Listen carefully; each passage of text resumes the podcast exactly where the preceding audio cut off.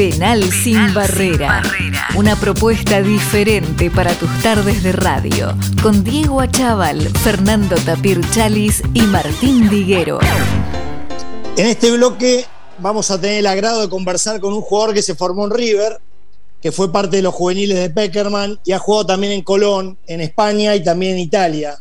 Actualmente entrenador de fútbol, sin eh, omitir su paso por Estados Unidos y también por Venezuela. Con nosotros Pablo Richetti. ¿Cómo estás, Pablo? Placer tenerte penal sin barrera. ¿Cómo le va? Un gusto. Todo bien. ¿En orden? Eh, tranquilo. Esperando. Tratando de, no perder el ritmo.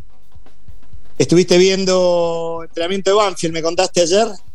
Sí, fui a ver. Eh, estuve viendo, bueno, Banfield, que, tengo buena relación ahí con Diego Dabove y, y Tino Rigoneto. Estuve viendo. El otro día fui a ver el entrenamiento de Colo-Colo con, que está Gustavo Quinteros, y tratar de salir un poquito y de, conectarse con gente, charlar, hablar de fútbol.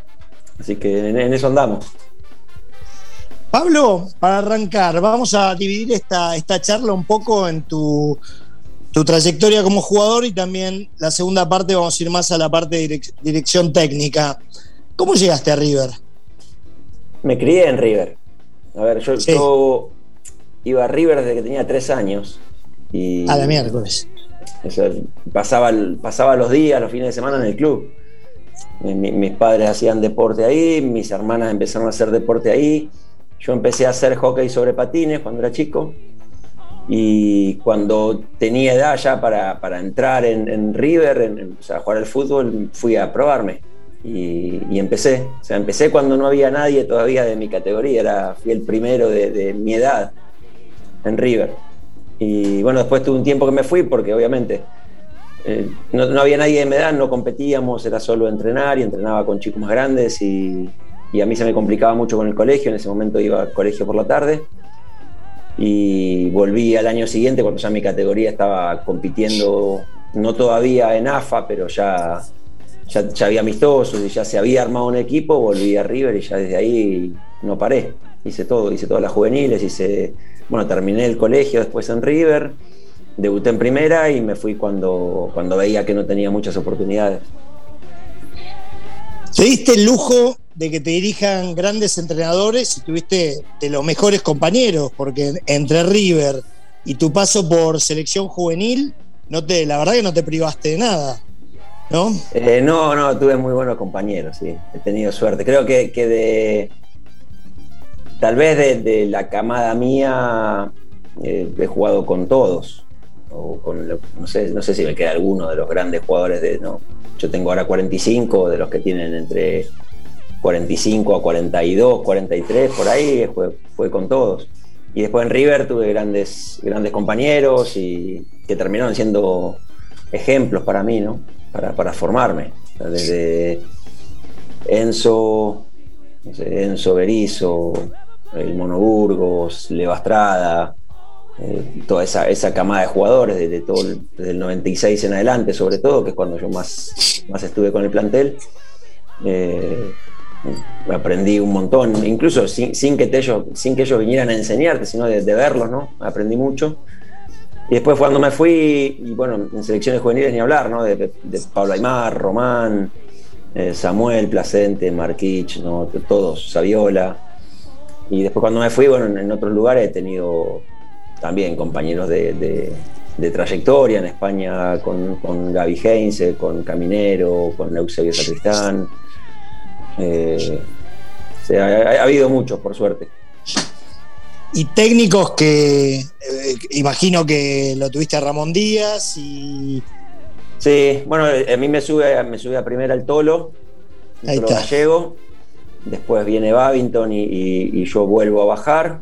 Yo todavía era muy chiquito ahí, ¿no? Era, o sea, no, solo de, edad era chico, sino que físicamente era muy chiquito. Y vuelvo a subir ya con Ramón después de la Copa del 96, al primer equipo ahí arriba a entrenar. Eh, tuve a ellos, después tuve, bueno, Sabela lo tuve en reserva, eh, pasarela que estaba en primera cuando yo estaba en reserva con Sabel, o sea que los, cruzábamos, pero uno ya podía ir aprendiendo algunas cosas. Peckerman, que, obviamente es una referencia. Eh, y después técnicos que, han ido y han, y han, venido, que algunos, que todos te van dejando algo, ¿no? Y con algunos tenés mejor relación o te sentís más cómodo y con otros no tanto, pero, pero he pasado en España con, con, mucha gente de mucha trayectoria también. En Italia otro tanto, en Estados Unidos no, porque Estados Unidos no tenía tanta historia. Y ahí fue donde sentí como que disfrutaba de jugar, pero, pero no, no competíamos como me hubiera gustado. Y Pablo, eh, ¿qué significa ser dirigido por Peckerman? Porque me imagino que uno como juvenil necesita un trato especial y casi todos los jugadores dicen, porque, porque he leído, pero no lo he escuchado a nadie, que es como tener un padre, ¿no? Dentro del plantel. Era es un ejemplo. A ver, eh, eh, por empezar, ponía, ponía, José ponía los, imagino que lo sigue haciendo, ¿no? Pero los, valores y, la parte humana por sobre la parte técnica y competitiva, lo cual hacía que, los grupos que, se armaban eran muy sanos, se competía, pero, pero con gente sana y todo empujando para adelante y todos tratando de, de ayudar al de al lado. Entonces competíamos por un lugar, pero, pero nos ayudábamos. Y, después él siempre fue muy coherente entre lo que decía y lo que hacía. Eh, no se protesta. Eh, recuerdo que lo primero que nos decían era que no, no, debíamos protestarle al árbitro, que no quería que, que tuviésemos tarjetas por, por, protestar o por acciones eh, que se podían evitar. Tratar siempre de respetar al rival, de respetar al compañero, de respetar a los árbitros.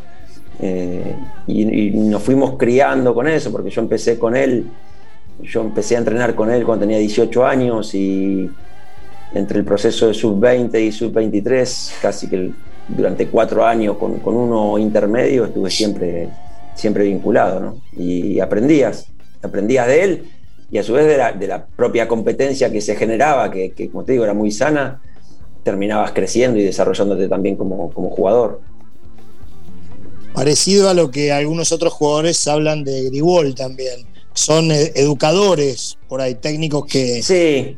De los que hoy quedan pocos.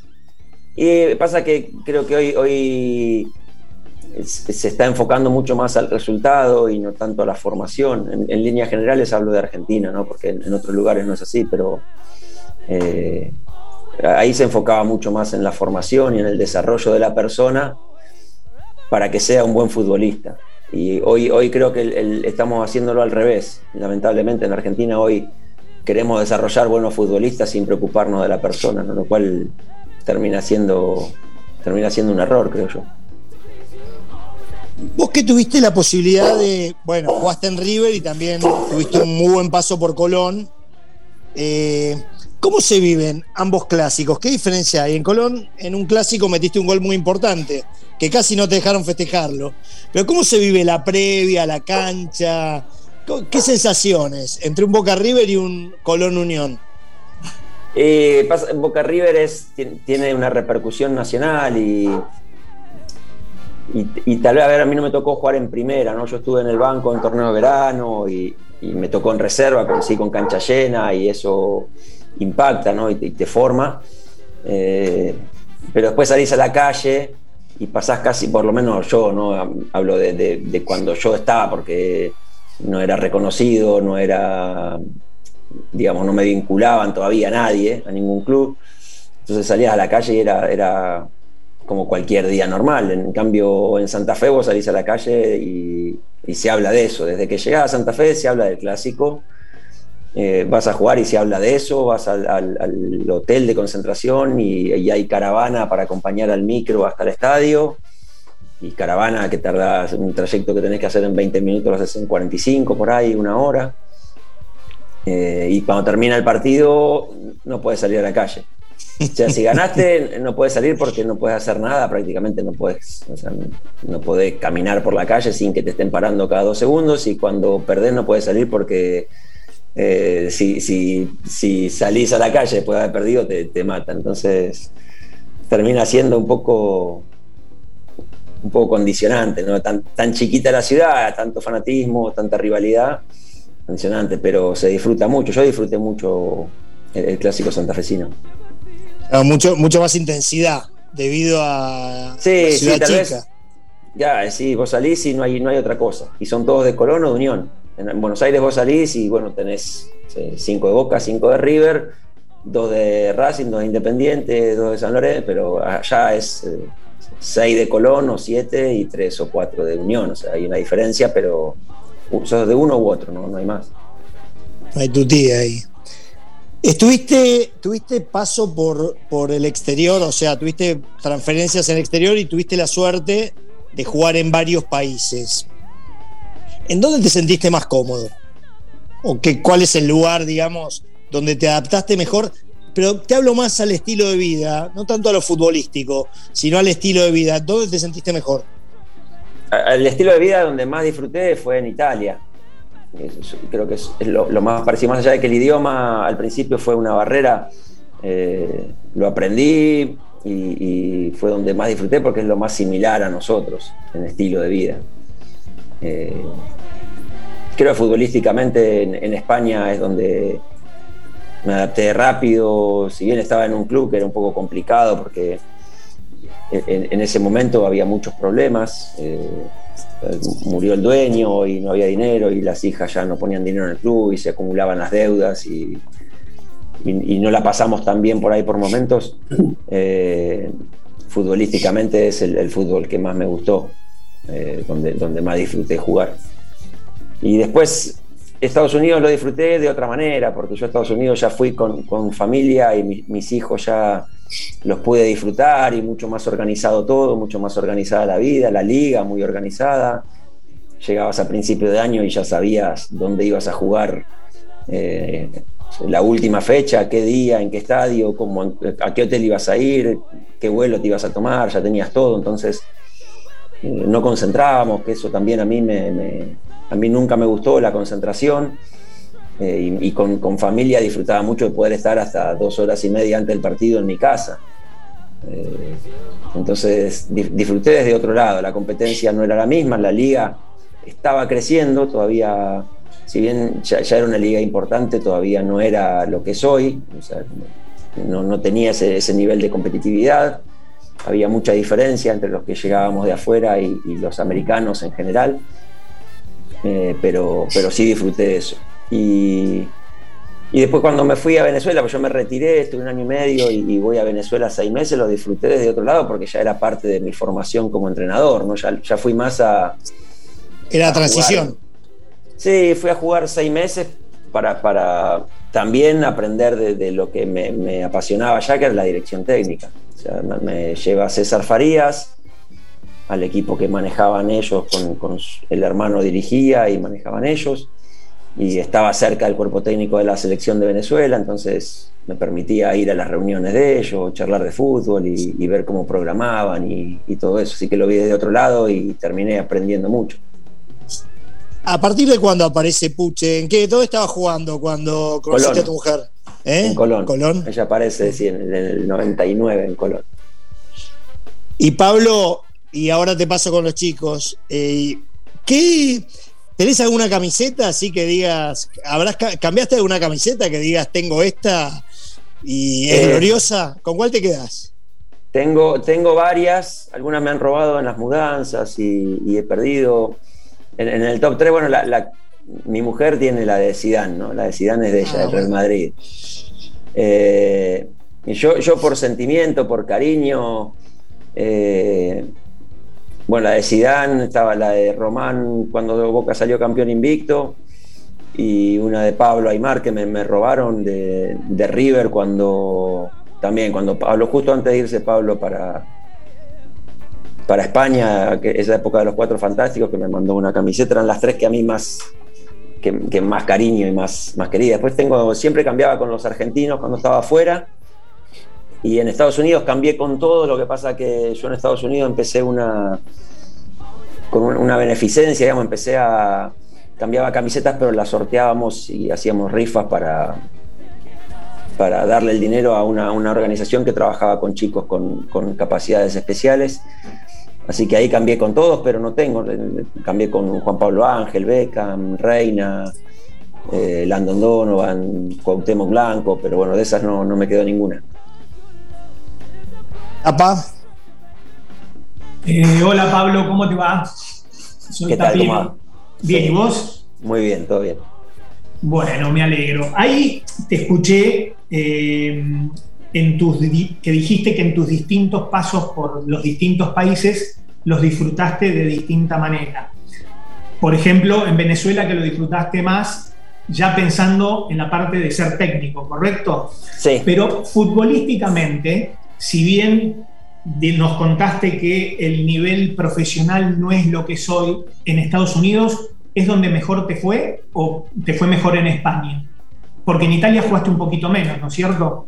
En, Italia, yo llegué a Italia con una lesión, sí. Yo, yo en España fue donde mejor, creo, donde mejor estaba. Lo que pasa que eh, yo en, España termino con una lesión, no me encontraban, el, o sea, no encontraban el origen.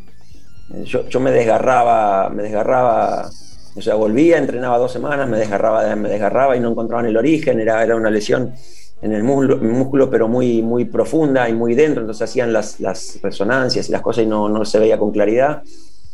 Y estuve seis meses con eso que no jugué.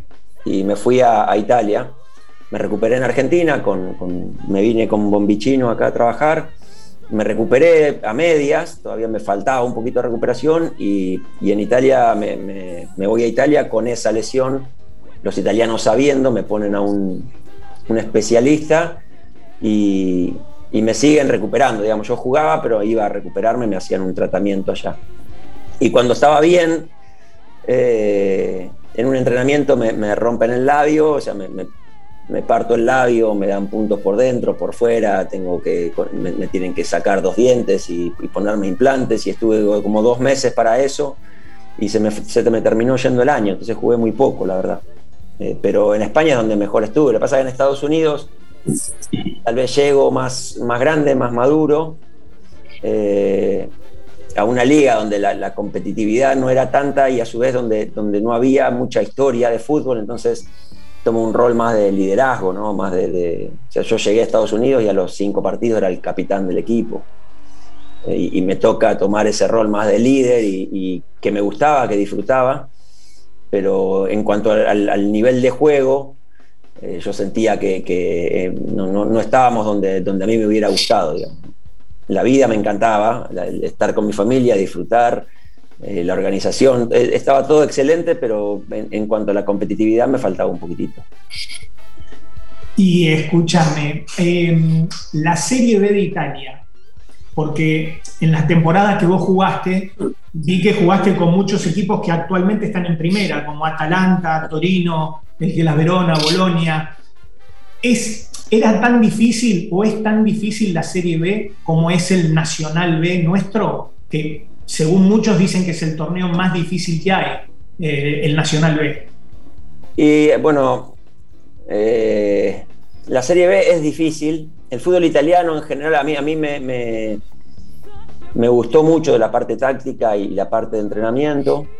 Y en cuanto al juego no, me pareció atractivo, la verdad. Yo venía de España, de, de, otra, otra forma de jugar y otra forma de vivir el fútbol y como que me costó un poquito entender en Italia por qué no, no se podían hacer esas cosas, que en realidad se pueden, con el tiempo las han ido haciendo.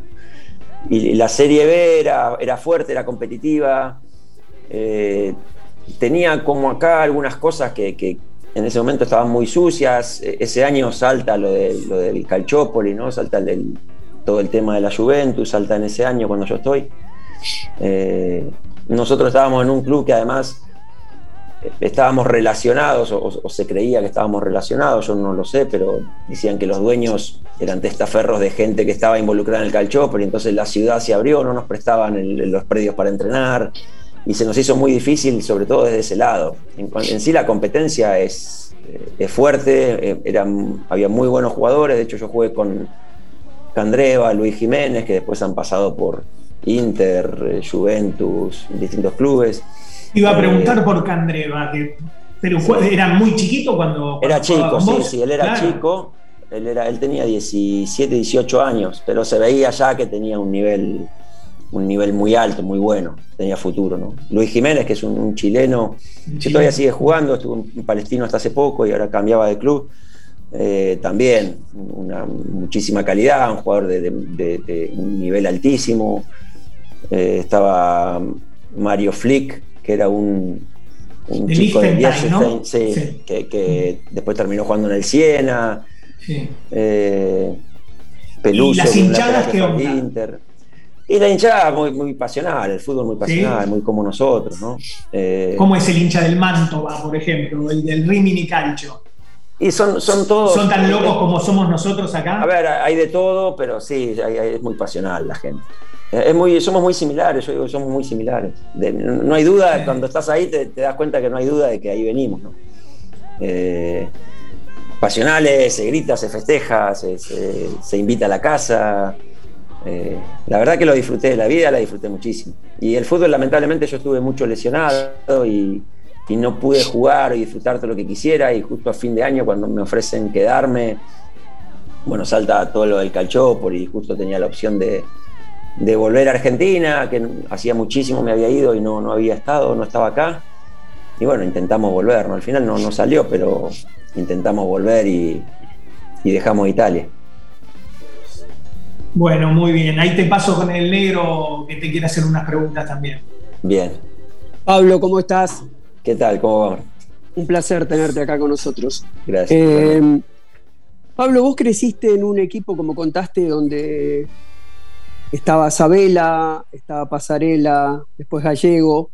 Después viviste un, un momento donde River gana su Copa Libertadores, su segunda Copa Libertadores, eh, al año siguiente gana la Supercopa, que le gana al San Pablo, y aparte sale tricampeón.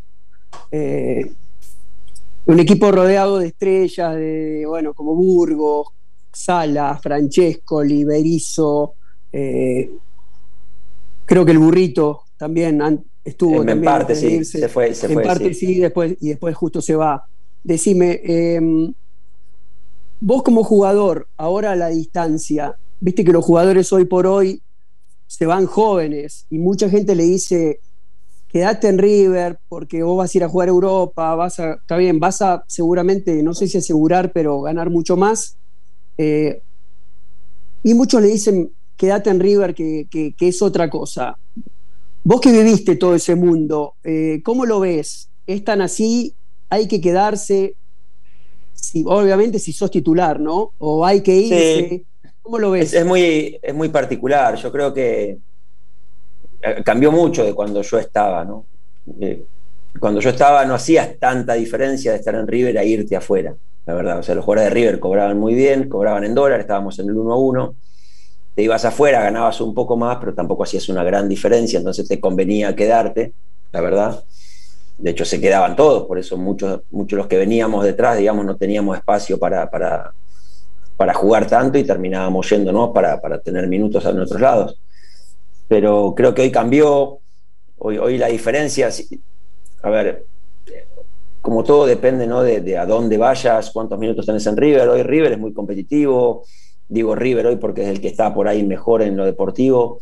Eh, pero si estás en Boca es, algo similar, por ahí no, hoy está resurgiendo y tratando de ponerse al nivel de, de River, el que estuvo en el pasado, pero son los equipos grandes de Argentina, te dan una notoriedad importante, te dan la posibilidad de estar cerca de la selección.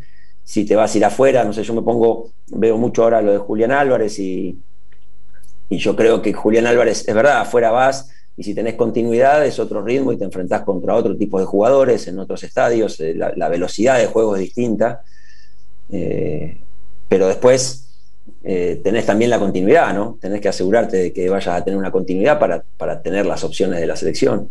Y, y adaptarte afuera y tener continuidad en, el corto plazo a veces no, no es fácil. Eh, entonces sí que, que, creo que a veces te conviene quedarte, eh, dependiendo del momento. Posiblemente si no estuviese el Mundial de acá a 10 meses, eh, el momento de Julián Álvarez sería para irse, hacer la adaptación mientras no hay proceso mundialista y, cuando llega el momento de eliminatoria mundial ya estar adaptado y, con continuidad afuera. Pero eh, eh, todo ese tipo de cosas me parece que son muy personales. Sí que los clubes como River, Boca tienen un, tienen un plus, ¿no? En este país tienen un plus. son, son muy importantes, tienen muchos muchos partidos, muchas competencias y eso te ayuda mucho también. Vos en este momento, Julián Álvarez, ¿qué le aconsejarías teniendo el Mundial en 10 meses?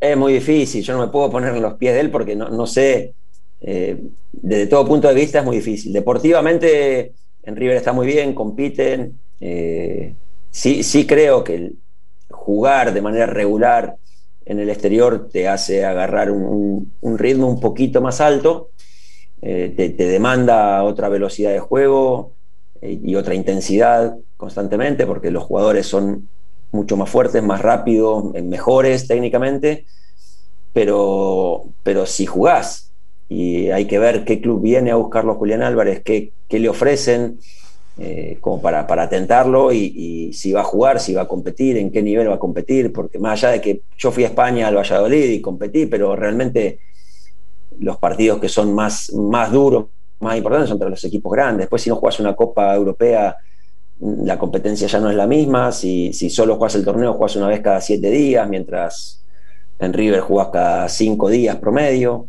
Entonces todo eso creo que hay que tenerlo en cuenta. ¿Podemos, ¿Podemos seguir preguntando, Diego, o hay que ir a la pausa? Sí, sí, negro, una más y después justamente, justamente, Pablo, de eso que está muy en boga hoy, eh, de que el futbolista que está en Europa tiene tiene mínimamente dos segundos de ventaja sobre el que juega acá. Eh, eso es tan así, es tan así que Rose te, da esa ventaja que en un mundial eh, es definitoria para ganarte el puesto o ser suplente, por ejemplo.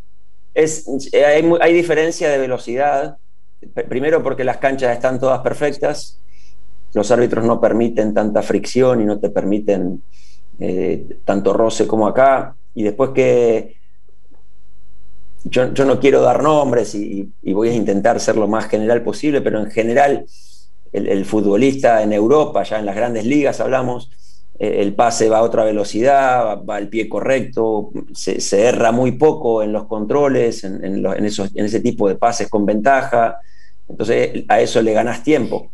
Y ese es el tiempo que, en, en Argentina por ahí un mal pase te da tiempo a recuperarte defensivamente, en Europa un mal pase lo pagás. Un mal pase ya, ya, o, al, revés, ¿no? O un buen pase. En Argentina es jugada de gol, eh, o, por ahí hay un buen pase y hay un mal control, y, entonces el defensor tiene ese tiempo extra. En Europa, un buen pase es jugada de gol. Si el defensor falla, eh, llega medio segundo tarde, jugada de gol, porque los controles son buenos, porque eh, posicionan ya el cuerpo de otra manera, la cancha, la pelota vuela, o sea, la pelota vuela. Yo llegué a España, nosotros jugábamos acá con la cancha seca todavía, acá hay muchos equipos que no riegan la cancha antes de jugar. Yo llegué a España y la pelota volaba, volaba, o sea, llegaba rapidísimo de, un lado al otro. Y entonces dicen, eh, aquí hay mucho espacio, en realidad no llega, nadie viaja más rápido que la pelota, nadie va más rápido que la pelota. Y, los pases eran todos al pie, al pie correcto, en, el lugar donde vos la necesitabas, con la velocidad que la necesitabas para seguir progresando y eso sí que se nota, porque no es que lo hace un equipo como acá lo hace River, o, todos. alguno más, lo hacen el, 90% de los jugadores. ¿Incluís al arquero también en esta diferencia entre el fútbol europeo y el fútbol de acá? Sí, sí, sí, hay mucha, hay mucha diferencia. A ver, hablo, en general, ¿no? Porque hay arqueros en Argentina que son muy buenos y hay arqueros que, en, afuera que no son tan buenos, pero en líneas generales los arqueros también tienen esas pegadas con derecha, con izquierda, eh, yo en Argentina se la vi a muy pocos, tal vez de los que yo pude trabajar, los que nosotros trabajamos, Monetti era el que, en cuanto al juego con los pies, ¿no? la pegada de derecha a izquierda, tendida, volada, más lenta, más rápida, más flotadita. Eh, y, eso te da tiempo, que es, lo que hablamos, ¿no? Te da tiempo. Hoy tenés a un Ederson en el Manchester City que puede pegarle con precisión a 80 metros y entonces te deja mano a mano y ya te estira el equipo rival y ya te deja jugar más y no se apuran. Eh, es un caso especial, ¿no? Es, es, es, es una cosa de loco la pegada que tiene. Sí, sí, la pegada eh, y Guardiola le, ha dado muchos conceptos para jugar y le da muchas opciones, entonces lo aprovecha, ¿no? Pero Ter Stegen en, el Barcelona debe ser hoy con los pies de lo mejor del fútbol mundial. Eh, es, otro nivel en general, ¿no? En general hay otro nivel y se trabaja desde hace muchísimo tiempo con los pies en los arqueros. Pablo, que. Dale, tapa. Perdón, perdón, Diego, que me metí. Andrada también le pega muy bien con la pelota. Eh, Andrada es. Eh, yo, digo siempre, para mí Andrada es de los arqueros que yo vi en el fútbol argentino el más completo. Eh, Monetti, lo que tenía Monetti era que con los pies era mejor, hablamos de mejor por, por poquito, ¿no? Eh, pero en línea general el flaco era, era completísimo, es completísimo. Y le pega bien y, también, eh, ¿no? ¿no? se apura, tiene tranquilidad para jugar. Para mí es un arquero de corte europeo, Andrada. Por físico, por características, es un arquero de, para el fútbol europeo. Pablo, te veo en todo esto que estás diciendo, estás hablando más como técnico, los conceptos son más de técnico que de jugador, ser técnico es tu presente, y ve, veo, se nota que analizás mucho este tipo de cosas. A mí me gustaría saber cómo lo conoces Almirón, porque no, coincidieron en clubes, no. ¿Cómo, ¿Cómo fue que lo conociste? A mí, primero sí, yo ya hoy pienso como entrenador. Ya cuando jugaba los últimos años pensaba como entrenador y, y es lo que me, gusta. ¿no? Eh, Jorge, a mí me recomienda un, amigo en común que tenemos, se llama Andrés Lilini, hoy técnico de Pumas de, la UNAM de México. Y bueno, yo Andrés lo conocí en Santa Fe. Yo estaba en ese momento, en 2015, yo trabajé para, para ayudando al, al Vasco Arroarrena en Boca. Desde mi casa, yo estaba en Santa Fe, pero miraba rivales, hacía videos, ese tipo de cosas. Y un día Andrés me llama, finales de año, y, me, dice que me había recomendado con Jorge, que Jorge andaba buscando un asistente y que él me había recomendado, se había atrevido a recomendarme, que, no sabía si había hecho bien, me dice Andrés. Y, así llego a Jorge, me llama Jorge un día, yo viajaba, viajaba un domingo, esto fue ponerle un miércoles, jueves, yo el domingo viajaba a Estados Unidos unos días que yo en esa época entraba todavía porque teníamos el tema de, la residencia, entonces para sostenerla teníamos que ir cada seis meses. Y cuando estoy yendo, viniendo a Buenos Aires, me, llama Jorge, yo me iba a la noche, llegó al mediodía, nos juntamos toda esa tarde de domingo, hablamos, viajé, volví, nos volvimos a juntar y me ofrece irme con él a, a Lanús. O sea, lo, vi dos veces antes de que me ofrezca juntarme con él un ciclo muy exitoso, justo tuvieron los dos juntos, y me acuerdo de dos partidos emblemáticos, uno quisiera borrarlo de mi memoria, pero es difícil. Uno el que le ganan a River, que dan vuelta a la serie en la semifinal de Copa Libertadores, y el otro, la final que gana San Lorenzo, que fue una, te, diría que fue una lección de fútbol que dieron en la, en la cancha de River, creo que fue ese partido. Sí. ¿Se tenían confianza? ¿Creían realmente cuando River iba ganando 2 a 0? Y yo creo que hay un penal para River que yo creo que casi no lo protestan y no lo piden tanto porque los jugadores creían que la serie estaba absolutamente definida. ¿Tenían esperanza de darlo vuelta? Cuando San mete el gol en la última jugada del primer tiempo, ¿van al entretiempo y, con confianza? Nosotros, a ver, eh, nosotros ese partido, bueno, el día de San Lorenzo fue, yo creo que fue una, una diferencia abismal, ¿no? Pocas veces en una final se ve esa diferencia. Eh, Una lección de tiempo.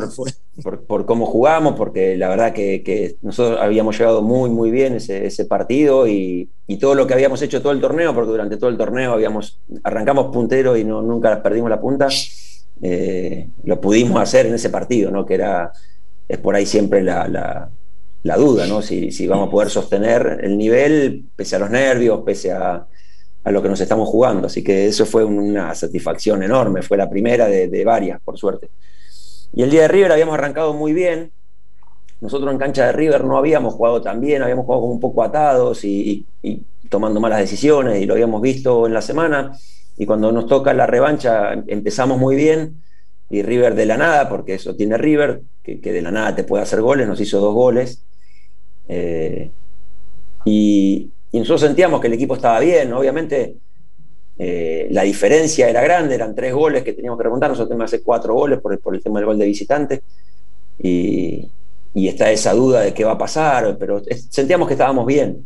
Eh, de ahí hacer cuatro goles en, no sé, 25 minutos, creo que, ni, el, más optimista lo hubiera esperado, pero sí que sentíamos que el equipo estaba bien y que estábamos jugando a buen nivel, pese a, ir perdiendo 2 a 0 y, y todo. Y el gol yo creo que la clave es que hicimos el gol en la última jugada del primer tiempo, el 2 a 1, y en la primera del segundo tiempo, el 2 a 2. Y ahí empezó otro partido. Yo creo que esos, esos golpes a River, River lo sintió, eh, les costó reaccionar, les costó reacomodarse, y, nosotros en ningún momento ya sacamos el pie del acelerador, o sea, ya fuimos por todo, no arriesgamos, el flaco saca una pelota a, Escoco. impresionante, eh, que, esa nos sentenciaba prácticamente porque cambiaba la dinámica y, hubiese cambiado la cabeza, pero, pero eso nos hizo crecer todavía más y al final terminamos con el 4 a 2, que que prácticamente no sufrimos con, algún arresto y alguna pelota, pero que realmente en el juego en sí él, estuvo parejo. A partir del 4 a 2 el partido ya se, vuelve a emparejar. Y River empujó porque es River, porque va al frente, porque es un equipo muy ganador. Eh, pero creo que ya nosotros ya lo sentíamos que, no se nos iba, ¿no? Ahí sí que sentíamos que no se nos iba. Y Andrada saca una pelota también al final a Escoco que podría haber sido, ahí podría haber definido. Sí, saca, saca el flaco saca dos o tres, hay una que se va al lado del palo, una que un, rebote que le saca, creo que fue Poncio, que le pega de afuera y cuando se ve atrás te das cuenta que, no, el flaco no la había visto la pelota hasta el último momento y, la saca. Eh, después tuvimos Braguieri que cabeceaba todo lo que caía por ahí. el partido fue muy emotivo. Yo, entiendo que para nosotros obviamente hoy lo recordamos con una sonrisa y con alegría, pero, el partido en sí fue, fue muy emotivo y tuvo un montón de, facetas. Bueno, Lanús también tenía sus jugadores, estaba Andrada, San, Acosta, la verdad que era un equipazo también y, era un equipo que iba al frente siempre, con un muy buen estilo de juego. Pablo, eh, después entiendo que Almirón se va a Arabia Saudita y vos arrancás tu camino ya. Este, creo que justo me, acordaba el otro día, yo estaba comiendo en tu casa cuando te confirmaron que ibas a hacer, que ibas a tomar a cargo la dirección técnica de Ramón Santamarina Tandil. Así, una pregunta con respuesta cortita porque ya se nos está acabando el tiempo. Por ahí le, dejo a los chicos que te hagan alguna más. Em, difícil jugar el Nacional B, ¿no? Veo que este año particularmente hubo muchísimos fallos complicados que perjudicaron a muchos equipos y que por lo general beneficiaron a uno, dos o tres como mucho, ¿no? Sí, difícil, ¿no? ¿Cómo fue una Categoría, es una categoría difícil, también fue, fue un año difícil y el hecho de que no hubiera descenso lo hizo todavía más complicado porque muchos clubes cuando ya, como nosotros nos pasó, dejas de pelear o, no tenés esa aspiración de ascender, nosotros íbamos cuartos a mitad de torneo y como no había aspiración de ascender, como que el club deja de, esforzarse, ¿no? O sea, no, sé, ya lo, que tienen que invertir en la cancha no se invierte, lo que hay que comprar materiales por ahí se compran menos o no se compran y las pelotas igual, entonces empezás a tener problemas para entrenar, para, para, para ponerte a punto y, te volvés menos competitivo, ¿no? Eh, y, después el tema arbitral y y, sobre todo por, por, tema de poder, porque ni siquiera creo que sea que, alguien va y le dice tenés que cobrarme a favor, ¿no? Eh, creo que es más el, poder y el miedo de algunos hace que, sea todavía más complicado, ¿no? Vas, contra algunos rivales y sabes que, se complica mucho ganar, ¿no? Tener hace tres goles para ganar el partido, porque eh, la, cancha parece en algún momento que que está inclinada, ¿no? decir, no entendés, pero los pequeños fallos son siempre en contra, salís de contragolpe y te, cortan para cobrarte un full a favor. Eh, un montón de detalles que hacen que, se vuelva feo el partido y al final le, quitan, creo yo, prestigio al torneo. Chicos, ¿alguna pregunta que haya quedado? Sí, yo tengo, yo tengo una, Pablo. ¿Vos jugaste con Cautemo Blanco? Sí. ¿Qué onda? Porque se lo ve adentro de la cancha. Igual te iba a preguntar de Cautemo y del Laucha Acosta, porque el Laucha vos lo ves afuera cuando le hacen una nota, parece un flaco divino, y adentro, si jugás en contra, lo querés matar. Matar. demonio. Cuauhtémoc era, era como lo ves, como lo ves en la cancha, es afuera, eh, un, tipo excéntrico, de un talento, un talento bárbaro, raro, porque vos lo ves y no, y no parece futbolista, o sea, lo ves en, el vestuario, no parece futbolista, pero un, talento impresionante, que entiende muchísimo, entendía, ¿no? El fútbol, los espacios, las velocidades, era un placer jugar con él. Yo jugué, él, nosotros llegamos a Valladolid y él se lesiona, lo, rompen eh, jugando con la selección, entonces, el primer año casi que no jugamos juntos y el segundo año sí, ya, ya jugó mucho más. y un jugador impresionante. Eh, loco, loco lindo. Eh, yo tenía una gran relación, pero, pero un jugador impresionante. Y el Laucha es distinto, el Laucha es más eh, protestón, ¿no? El Laucha es de, pelea, que es peleador, él le gusta pelearse y pelear con todo el mundo, y así como es en los partidos, por ahí afuera también, y hay que saber manejarlo, saber cuándo bajarse, cuándo bajarlo un poco a él, pero de un corazón muy noble, un tipo muy noble, entonces eh, también tengo una gran relación con, él, con los hermanos, con el padre, ¿no? La verdad que hemos hecho una gran relación con ellos. Pablo, una pregunta al técnico también.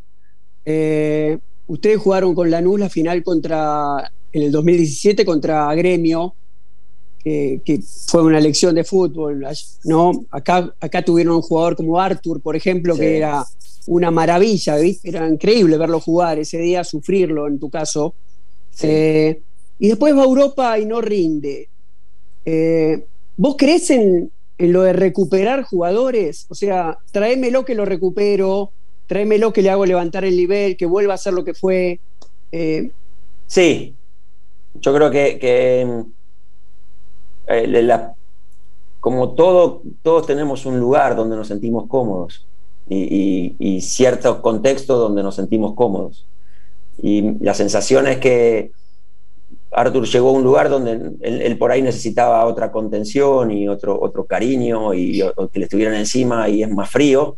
Eh, pasás a ser, ya no sos Arthur la, figura del campeón de, la Libertadores, sino que sos Arthur el que viene a ver, a reemplazar a Xavi primero, como llegó al Barcelona, y, tenés que ganarte tu lugar. Y en, un ambiente más frío, nadie, nadie te viene a dar un abrazo. Eh, yo creo que se puede, que cada entrenador por personalidad y todo, tiene algunos jugadores que, puede recuperar. Eh, el, jugador que va con Guardiola y no triunfa, no sé, Ibrahimovic, fue al Barcelona, no triunfó, y va con Mourinho y triunfa. Y, eh, pero porque son personalidades, ¿no? Cada uno necesita o se siente más cómodo o, el contexto del club hace que, puedas recuperar, si querés, o en realidad lo que haces es, vos, le brindás el contexto adecuado para que el jugador se, se desenvuelva. Eh, yo creo que sí se puede. Creo que, Pablo, se nos acaba un poco el tiempo. Dos cosas. Eh, primero, avisarte que nuestro auspiciante, Club Náutico Buchardo, te, te, regala una comida para cuatro personas, que después en privado te paso las directivas. Esa, que ojalá la aproveches para cerrar un buen contrato. Esperemos, sería lindo. En el futuro próximo. O la otra es que yo vaya a comer de vuelta a tu casa para que ahí te llamen algún, de algún club para, para nuevamente darte la mano y brindar como hicimos aquel día. Te mando un abrazo. 18, 18 de diciembre de 2019. Sí, sí, sí, sí, un placer. Brindamos ahí mismo, pues te acaban de llamar para confirmarte. Te mando un abrazo grande, un placer hablar con vos y después te, paso en privado las coordenadas. Muchísimas gracias, Pablo. Bien, muchas gracias a ustedes. Abrazo, saludos. Penal sin barrera, una propuesta diferente para tus tardes de radio, con Diego Achával, Fernando Tapir Chalis y Martín Viguero.